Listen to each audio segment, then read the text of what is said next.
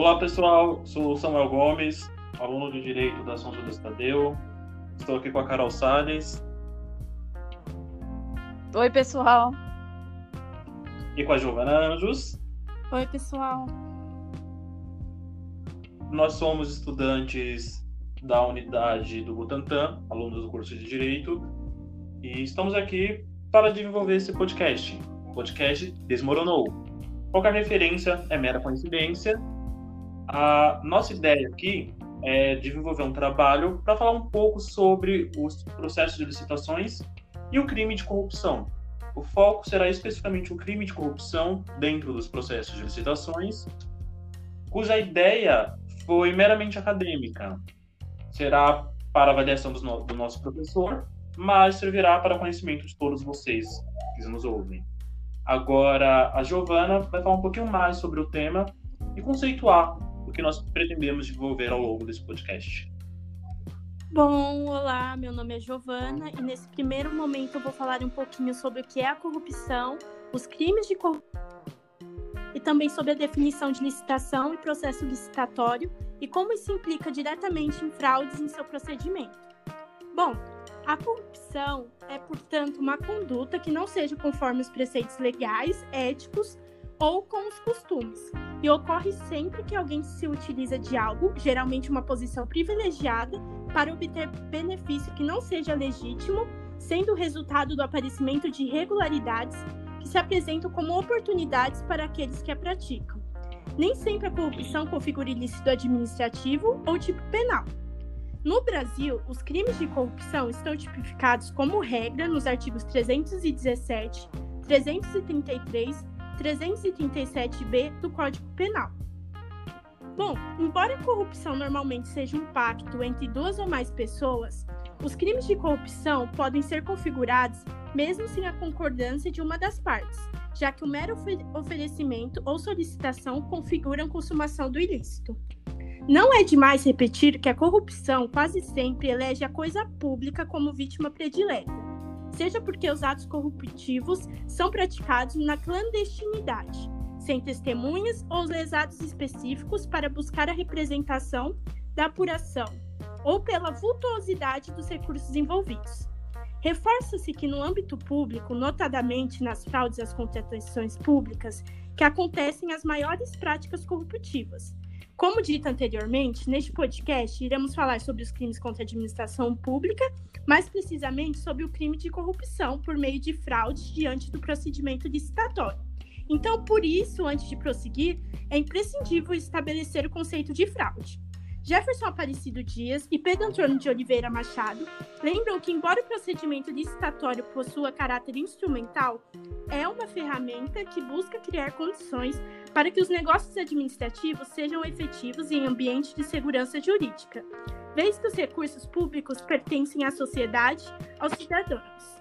Franklin Brasil Santos e Cleberson Roberto de Souza ensinam que a fraude é caracterizada pela vontade consciente de causar dano, resultando do planejamento da organização e da execução do ilícito, que é também reprovado pelas leis, pela moral e pela ética, com o fim de obter vantagem legal ou ilegítima praticada por meio de mentira e da dissimulação.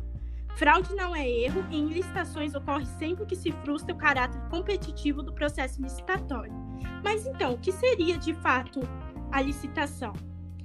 Bom, a licitação é um procedimento obrigatório que antecede a celebração de contratos pela administração pública. A razão de existir dessa exigência reside no fato de que o poder público não pode escolher livremente um fornecedor qualquer, como fazem as empresas privadas, né? Os imperativos da isonomia, da impessoalidade, da moralidade e indisponibilidade do interesse público que informam a atuação da administração e obrigam a realização de um processo público para a seleção imparcial da melhor proposta, garantindo iguais condições a todos que queiram concorrer para a celebração do contrato. Bom, aqui fica a definição dos conceitos. E agora eu acho que vem um caso em concreto, né? É, eu sou Carol e eu vou falar sobre os casos concretos. Vou falar especificamente como eles podem ocorrer. É, a licitação pode ser fraudada de várias formas, tanto pelos licitantes como pelos, pelo licitado.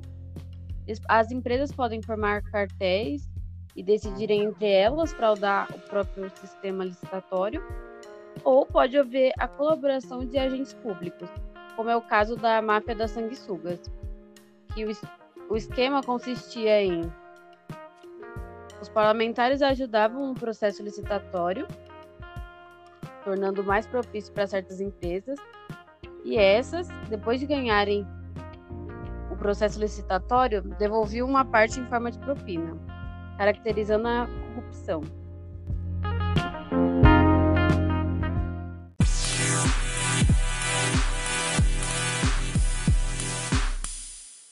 Bom, após as explicações, vamos de fato entrar no crime de corrupção, explicar um pouquinho mais sua caracterização e seus elementos. Vulgarmente, conceituar corrupção é uma tarefa quase impossível, pois o termo compós, comporta inúmeros significados e extensa gama de consequências. Essa frase é do doutrinador Nussi. Conforme ele dispõe, a ideia de corrupção ela vai estar ligada a algo que torna podre, algo desmoralizante, com uma ideia de subornar depravado. Nós não conseguimos com clareza falar o que é corrupção. A busca pela palavra corrupção em qualquer banco de dados, através das redes, vai conduzir ao resultado onde as imagens será ligada a dinheiro, com pessoas entregando calhamaços de dinheiro para outras, correndo com malas voando dinheiro, ou até mesmo escondendo dinheiro na cueca. Tudo isso mostra uma relação da corrupção com dinheiro, com a ideia de desmoralizar e depravar. Mas não é algo claro, não é algo limitado. No direito penal brasileiro, nós temos dois tipos de corrupção: corrupção ativa e a corrupção passiva. A corrupção passiva ela é um crime próprio, cometido somente por funcionário público. Ela está prevista no artigo 317 e diz: solicitar ou receber para si ou para outrem, direta ou indiretamente, ainda que fora da função ou antes de assumi-la, mas em razão dela, vantagem devida ou aceitar promessa de tal vantagem. Pena, reclusão de 2 a 12 anos e multa. Bom, Depreende-se da leitura do supracitado dispositivo que a conduta proibida consiste em funcionário público, em razão de sua função, pedir ou manifestar interesse pela vantagem devida ou ainda aceitá-la, ainda que este aceite, refira-se apenas à promessa do recebimento. A pena prevista é de reclusão de 2 a 12 anos e multa. Entretanto, é válido registrar que a Lei número 10.763 de 2003 elevou a pena para 2 a 12 anos de reclusão e multa, motivo pelo qual aos crimes cometidos após a vigência desta norma aplica-se a reprimenda mais gravosa. Reitera-se que se, tra se a trata de um delito muito grave, visto que é prejudicial à coletividade, contrariando os princípios que norteiam a atividade administrativa Segundo Guilherme Nussi, o funcionário corrupto desmoraliza o serviço público e afronta o Estado, devendo ser severamente punido. Define-se como crime próprio, que só pode ser praticado por funcionário público, sempre contra o Estado, mas que também atinge a sociedade. Frise-se que o crime pode ser cometido ainda que o sujeito não tenha assumido a função pública, desde que, desde que a motivação relacione-se com o exercício da atividade pública, ainda que se trate de mera expectativa. Na esfera administrativa, utilizava-se a expressão funcionário público para se referir aos servidores estatuários que integravam a estrutura da administração direta, o que indicava que correspondia a uma categoria dos servidores públicos, mas o termo entrou em desuso, pois foi banido da Constituição Federal. Por outro lado, no âmbito penal, a definição de funcionário público é mais abrangente do que a anteriormente utilizada no campo administrativo, conforme o exposto no artigo 327 do respe respectivo código, que diz: considera-se funcionário público para os efeitos penais quem, embora transitoriamente ou sem remuneração, exerce cargo, emprego ou função pública. Atualmente, para o direito administrativo, o conceito de agente público equivale à definição do funcionário público utilizado no Estatuto Penal. Há ainda a figura do funcionário público por equiparação, mencionado no parágrafo 1 do artigo 327 da Lei Substantiva Penal, que diz: Equipare-se a funcionário público quem exerce cargo, emprego ou função em entidade paraestatal e quem trabalha para empresa prestadora de serviço contratada ou conveniada para execução de atividade típica da administração pública. No que concerne ao tema, o autor Damaso de Jesus afirma que o funcionário público, por equiparação, pode ser aquele vinculado ao poder público de forma indireta, abrangendo as autarquias, as empresas públicas, a sociedade de economia mista e as fundações públicas, ou aquele vinculado diretamente à empresa privada e ao poder público mediante contrato ou convênio. Quanto ao funcionário vinculado diretamente à empresa privada e ao poder público, surge salientar que esta que esta está condicionada ao exercício de atividade típica da administração.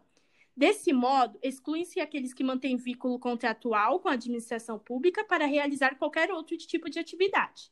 Assim, nos casos em que a corrupção for cometida por terceiro, que não se enquadre na descrição de funcionário público, nem mesmo por equiparação, nos termos da legislação penal, não estará consumado o delito de em sua modalidade passiva, mas na modalidade ativa que será que será comentada adiante no podcast. Todavia, apesar dos apontamentos já realizados, importa declarar que se admite a participação de terceiro, não funcionário público no delito, mediante induzimento, instigação ou auxílio secundário. Eu acho que agora a gente vai comentar um pouquinho sobre a segunda modalidade. O artigo 333 do nosso Código Penal dispõe oferecer ou prometer vantagem devida a funcionário público, para determiná-lo a praticar. Peraí. O artigo 333 do nosso Código Penal dispõe oferecer ou prometer vantagem devida a funcionário público para determiná-lo a praticar, omitir ou retardar ato de ofício. Pena de reclusão de 2 a 12 anos e multa. Essa modalidade trata-se da corrupção ativa, um crime comum que pode ser praticado por qualquer um. Bom, a intenção do legislador ao tipificar a conduta foi punir a quem corrompe ou procura corromper o funcionário público. Afinal, a atividade administrativa é voltada para a efetivação do bem coletivo, sendo mister sua regularidade que dependerá, dependerá sempre da atuação de quem exerce, ocupa cargo, emprego ou função pública. O funcionário que se pretende corromper deve ser competente para praticar, retardar ou omitir o ato que o autor do delito deseja transmudar. Guilherme Nucci aponta ainda que o ato de ofício que foi praticado, omitido ou retardado sempre deve ser especificado na peça, acusa na peça acusatória, sob pena de cerceamento de defesa.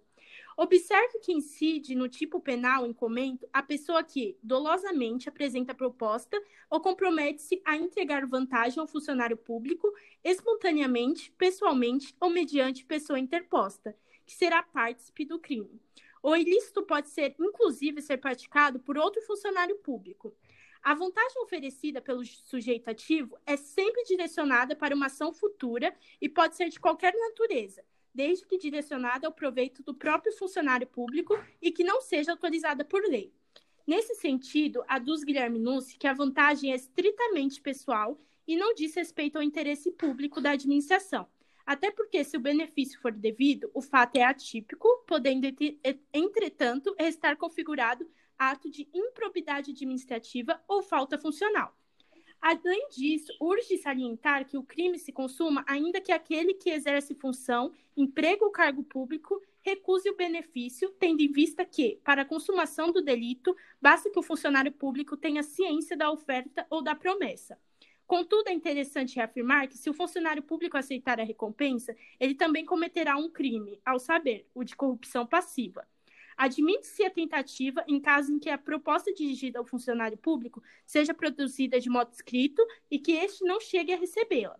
Frisa-se que não há crime na hipótese de o sujeito dar ao funcionário pequenas gratificações em agradecimento ao comportamento funcional, sem a pretensão de que este tome atitudes futuras, pois tal, pois tal conduta é apenas uma demonstração de gratidão pelo serviço bem prestado e não demonstra a intenção de corromper o agente público.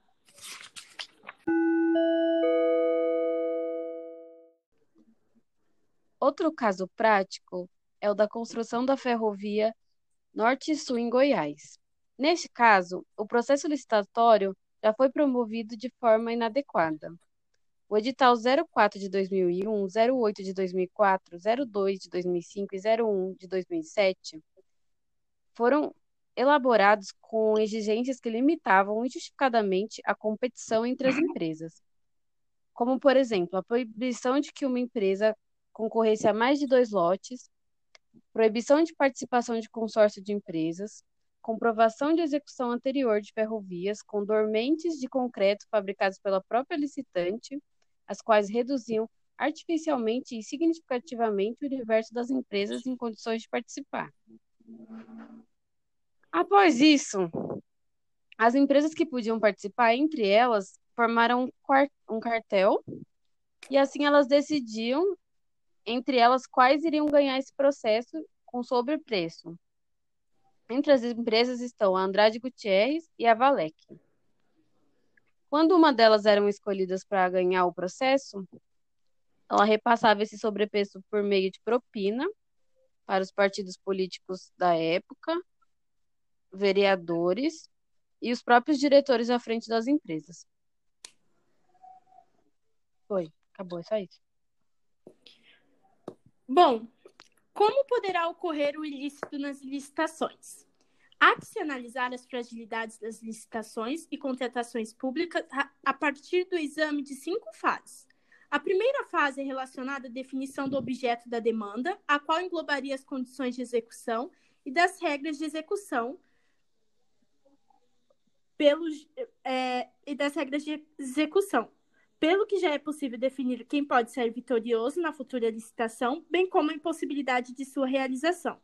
Essa fase, conforme os autores, é chamada de fase interna, geralmente ocorre dentro dos muros da administração, sendo publicitada apenas com a divulgação do edital.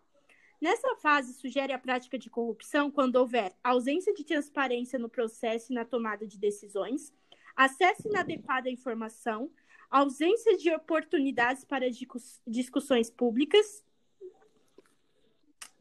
e acesso. É... Gente, eu vou começar de novo a minha parte. Gente, já, já percebi que eu de primeira não vai. É sempre na segunda oportunidade do texto novo. Vamos lá. Bom, como pode ocorrer o ilícito nas licitações? Há que se analisar as fragilidades das licitações e contratações públicas a partir do exame de cinco fases.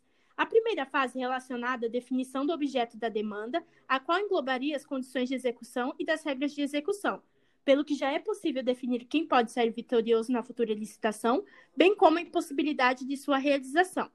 Essa, fa essa fase, conforme os autores, é chamada de fase interna, geralmente ocorre dentro dos muros da administração, sendo publicizada apenas com a divulgação do edital. Nessa fase, sugere a prática de corrupção quando houver ausência de transparência no processo e na tomada de decisões, acesso inadequado à informação e ausência das oportunidades para discussões públicas. A segunda fase, que consiste na preparação do processo e da documentação, também de âmbito interno, é susceptível à prática de corrupção e merecem atenção os seguintes aspectos: especificações fracas que não permitem a avaliação da performance do contratado, desvio do padrão usual da contratação, publicidade limitada, pré-qualificações pouco claras ou vagas, tempo inadequado para a preparação das propostas, exclusão de licitantes com expertise técnica, não esclarecimento das dúvidas, dúvidas não direcionadas aos outros licitantes e propostas não abertas publicamente. Essa fase de elaboração exerce grande influência na execução e fiscalização do contrato, porque não há como atestar deficiências do comportamento do contratado se não há delimitações seguras que permitem inferir isso. Na terceira fase, que consiste na seleção do futuro contratado, evidenciam-se os seguintes sinais de perigo: condução do processo por uma só pessoa, ausência de expertise dos membros da comissão, desistência do certame por empresas qualificadas, atrasos injustificáveis na seleção do licitante vencedor, similitude das propostas, inclusive dos erros. É importante diluir o poder decisório das instituições, preferindo delegar a um grupo de membros do que apenas uma pessoa. Também sobreleva realçar a importância da rotatividade dos membros da comissão como limitação temporal dada pela própria Lei número 8.666 de 93, no artigo 51, parágrafo 4 no qual diz que a investidura dos membros das comissões permanentes não excederá a um ano, vedada a recondução das totalidades de seus membros para a mesma comissão no período subsequente. Já a quarta fase, classificada suscetível de prática de corrupção, consiste na implementação do contrato, realizando-se com a sua execução. Cristiano Fortini e Fabrício Mota apresentam os seguintes sinais: produto comprado utilizado com finalidade diversa da adquirida, ausência de instruções escritas ao contratado, inexistência de registro formal das, avalia das avaliações de performance, custo que ultrapassam a expectativa e não são justificados, ausência ou baixa fiscalização para trabalhos físicos. Nessa fase, por não existir mais a presença dos outros concorrentes, a situação pode ocasionar ambiente mais propício às práticas corruptivas, dada a maior intimidade entre as partes. Por isso, recomenda-se que, além do fiscal do contrato, haja o gestor do contrato, medida que, segundo os autores, é adotada pelos municípios de Belo Horizonte em, edição, em razão de edição de decreto. A quinta fase está relacionada às denúncias auditoriais e outras formas de controle, sendo sinais de corrupção a ausência ou inexistência de controle, ausência de controle parlamentar, inexistência de interesse em investigar denúncias anônimas, não encorajamento das denúncias, ausência do sistema de proteção aos denunciantes, investi... proteção aos denunciantes e não publicação ou publicação tardia dos resultados das auditorias. Bom, a corrupção é um problema cujo enfrentamento não está reservado apenas à esfera estatal, de forma que os particulares, através de mecanismos de integridade, denominados compliance, devem também buscar combater o desvio de verbas públicas e de condutas ilícitas. Dessa feita, um dos instrumentos de compliance é justamente um canal de denúncias independentemente associado a órgão, também independente, que irá apurar a veracidade das, das comunicações recebidas. Pronto, gente.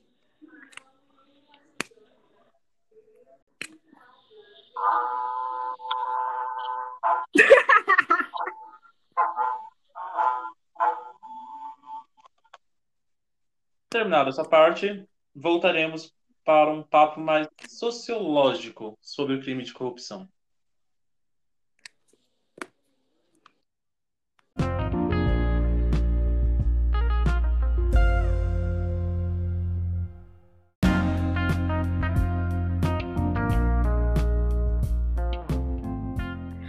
Uma pesquisa da Confederação Nacional da Indústria mostrou que a cada um real desviado pela corrupção acarreta-se um prejuízo de 3% para a economia. Carlos Lacerda disse que somos um pouco honrado governado por ladrões. Afinal, aonde que se começa o problema da corrupção? Carol, qual é a sua opinião sobre essa afirmação? Eu discordo parcialmente dessa afirmação. Eu acredito que o governo reflete a sociedade, porque ele é feito por nós e para nós. Logo, se o governo é corrupto, a sociedade também é. A diferença são as possibilidades de corrupção. Você pode praticar pequenos atos, o governo maiores atos, mas no final das contas, a corrupção começa na população.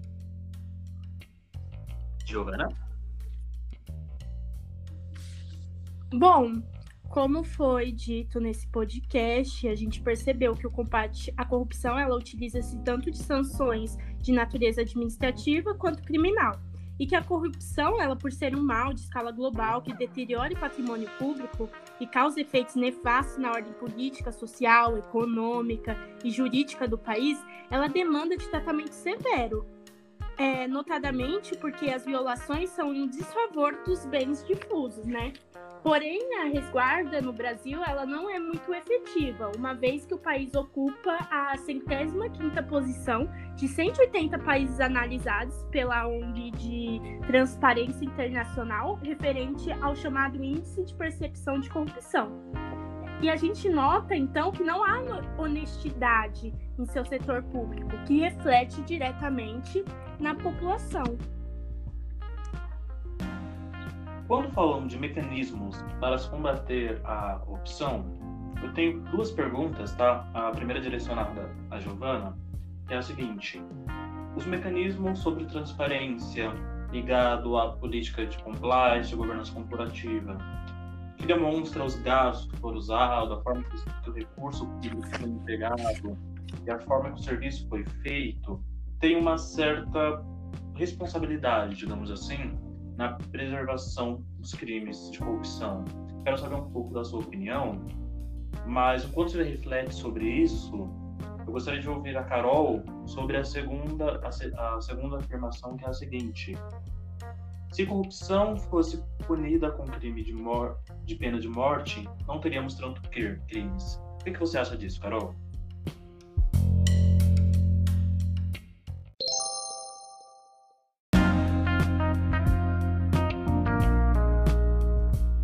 Eu acredito que não, que a pena de morte não seria por si só motivo de redução. E que, como temos bens jurídicos a, ser, a serem tutelados, como o direito à propriedade, o direito à vida, etc., eu acredito que a vida tem que ser tutelada absolutamente. Existem outras formas de combater a corrupção. E você, Carol, sobre os mecanismos de transparência? Bom, a gente pode falar que, primeiramente, que o Brasil ele tem compromissos também no âmbito internacional de combate à corrupção. E referente aos métodos de compliance, é justamente o que eu já tinha abordado no podcast, que era necessário um canal de denúncias independente, independente associado a órgão e também independente que irá apurar a veracidade da comunica das comunicações recebidas, né? Sim, exato. Eu acho que não pode ser admitido nenhuma interferência política, independente de qual tipo exato. de instituição no nosso país, né? Concordo. Exato. Falando sobre a corrupção do dia a dia, quem deveria ser envolvido na luta contra a corrupção, na opinião de vocês? Existe um papel... A sociedade como um todo. Maravilha. Sua uma resposta acho que se encaixa perfeitamente para o momento. A sociedade como um todo tem que se engajar contra a corrupção, né? Não podemos permitir tais tipos de interferência ou escândalos envolvendo o nosso país. Duas perguntas meramente polêmicas, mas que já foram levantadas nas mídias sociais. É o seguinte: na opinião de vocês, todos os políticos são corruptos?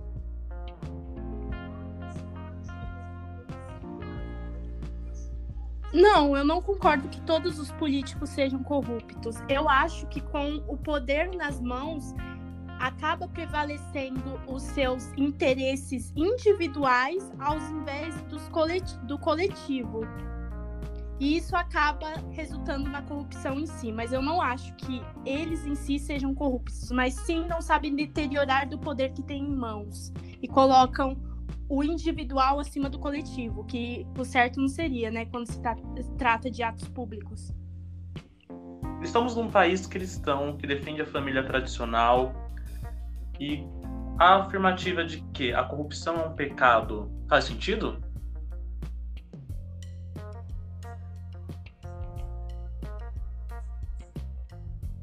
Desculpa, não consegui ouvir a sua pergunta. Dizem-se que estamos num país cristão defende a família tradicional. A afirmação de que a corrupção é um pecado faz sentido para você, Carol? Faz sim. Seguindo os preceitos cristãos, Jesus falou que não pode roubar e a corrupção nada mais é do que se apropriar do dinheiro alheio e do dinheiro público. É, então, interessante, né, como a corrupção seria pecado. É interessante como essa afirmação soa meio contraditória diante do cenário atual do país, né? Todos querem defender isso, mas ao mesmo tempo acaba se esquecendo do básico, que é respeitar a nação, respeitar o próximo, proteger os direitos difusos e não praticar corrupção ou tentar corromper quem estiver próximo, né? É, apenas para fechar o podcast Desmoronou, gostaria de destacar três pontos que acabam sendo afetados com a corrupção e que às vezes acaba passando despercebido primeiro dele é o alto custo nos produtos e serviços oferecidos. Quando se há uma corrupção, quando se há qualquer escândalo de corrupção, o serviço oferecido ele vai vir com superfaturamento. Aquilo que antes era barato se torna caro.